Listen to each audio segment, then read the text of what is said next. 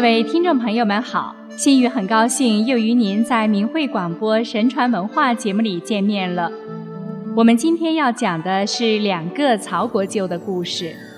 北宋时，宋仁宗的曹皇后有两个弟弟，大的叫曹景修，就是后来民间传说中的八仙之一曹国舅；小的叫曹景直。二人同是身为国舅，却心念不同，前程各异。据《宋先烈传》记载，曹景修天性纯善，不慕虚荣，不喜富贵，喜好修道；曹景直则骄纵不法，事事妄为。兄弟俩行事也大不相同。曹景修仁慈厚道，好行其德，凡有人求他救济苦难，无不倾力相助。平日乐善好施，因此大家都称他为大善人。曹景直却贪财如命，吝啬成性，自视为皇室的亲戚，常逞强行恶。门下养着一批恃强凌弱的门客，抢夺百姓的田地，霸占民家的女子。数十年间，为了一个“财”字，巧取豪夺，明锁暗结，不知做了多少坏事。曹景修常对别人说：“我能进士焚香，虔诚修道，这真是福气啊！”不料我那位舍弟一天到晚总是想弄人家的钱，也不管怎么得来的。可是弄来这许多钱又有什么用呢？说要依他子孙，他那几个孩子已经被他的财产害得胡作非为，哪里肯用心读书？偏偏他就会这般看不透。曹景修三十岁时，道人韩湘子来到他家，和他谈论修道。曹景修轻养的无以复加，后来韩湘子常来找他。有一次谈起他弟弟恶贯满盈，免不了报应。曹景修听说，便知其弟必无好结果，于是再次劝诫其弟，跟他讲道理，谈到果报之说。可其弟根本听不进去，只晓得一个“才”字，什么报应，什么大道，完全不放在心上。只对名利场中的事情感兴趣，曹景修劝得心急，几乎泪随声下。其弟反哈哈大笑，说：“兄长这样痴呆，不要是有病了吧？该找医生看看。”韩湘子知道这事后，对曹景修说：“令弟罪恶滔天，罄竹也书写不完。他的结果已在冥中注定，报应是一定的了。”曹景修道。我何尝不晓得这等人已无可理喻？但身为兄长，我又怎能不竭尽所能地劝导？至于听与不听，改与不改，那就全在他自己了。韩湘子听了，也不胜叹息。一次，曹景修又告诫其弟说：“天下之理，极善者昌，极恶者亡，这是不可更改的。”我家行善事，累积因功，才有今日之富贵。所以明达之士最重积德行善，修身修道，所追求的是真理。种善因才能得善果，而你却执迷于物欲，追逐这些短暂的所谓快乐，却不知会给自己后世带来无限的痛苦啊！做人要自己真正主宰自己，怎能掉在钱眼里？营营逐逐，为名为利，一味作恶，到头来大限临头，后悔晚矣。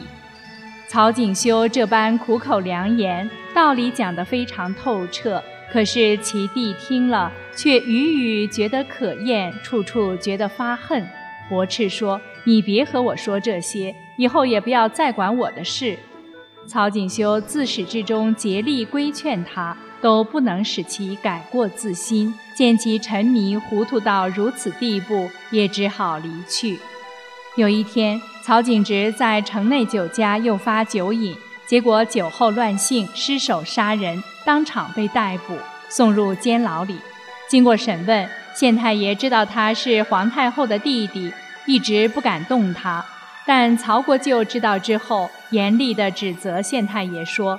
你身为人民的父母官，岂能有审判不公平的地方？即使是太子犯法，也要和庶民同罪啊！何况是太后的弟弟呢？这样做怎么能叫民众信服呢？县太爷听了非常的惭愧，最后依照法令把曹景直斩首了，非法所得财产全部充公，其旧时一党皆被解职。老百姓知道这件事，都非常敬佩曹国舅。可是曹国舅的心里却十分悲痛，于是他向皇上请辞，告别家人和朋友，散尽家财，周济贫苦之人，身穿道服到山中隐居，专心修道。有一天，汉钟离和吕洞宾游至他修道之处，问他：“你闲居时修养什么？”国舅答。其他的无所作为，只修道而已。二仙问道在哪里？国舅手往上指着天。二仙又问那天又在哪里？国舅指着心，表示天的道理就是自己的心，所以必须时常反省自己，才能得道。汉钟离和吕洞宾看了，笑了笑说：“心即天，天即道，你已经洞悟道之真意了。”于是受他还真逆旨，精心修道。两位大仙离去前，还让曹国舅每天到后山砍九根柴棍，铺在自己脚下。三年过去了，柴棍在曹国舅脚下铺了上千层，有二十多丈高。他也已达到心与道合一、形随神化的境界。这天，汉钟离和吕洞宾来到他跟前说。三年来，你在此虔诚修炼，我们都看在眼里。现在你要彻底了却凡间的恩怨。说罢，驾起云走了。曹国舅想都没想，就在脚下的柴堆放了一把火。只听轰一声，火光冲天，顿时天空中霞光万道，紫气霭霭。曹国舅从冲天大火中冉冉升上天空。天空中传来一阵大笑声，曹国舅，我们恭候你多时了。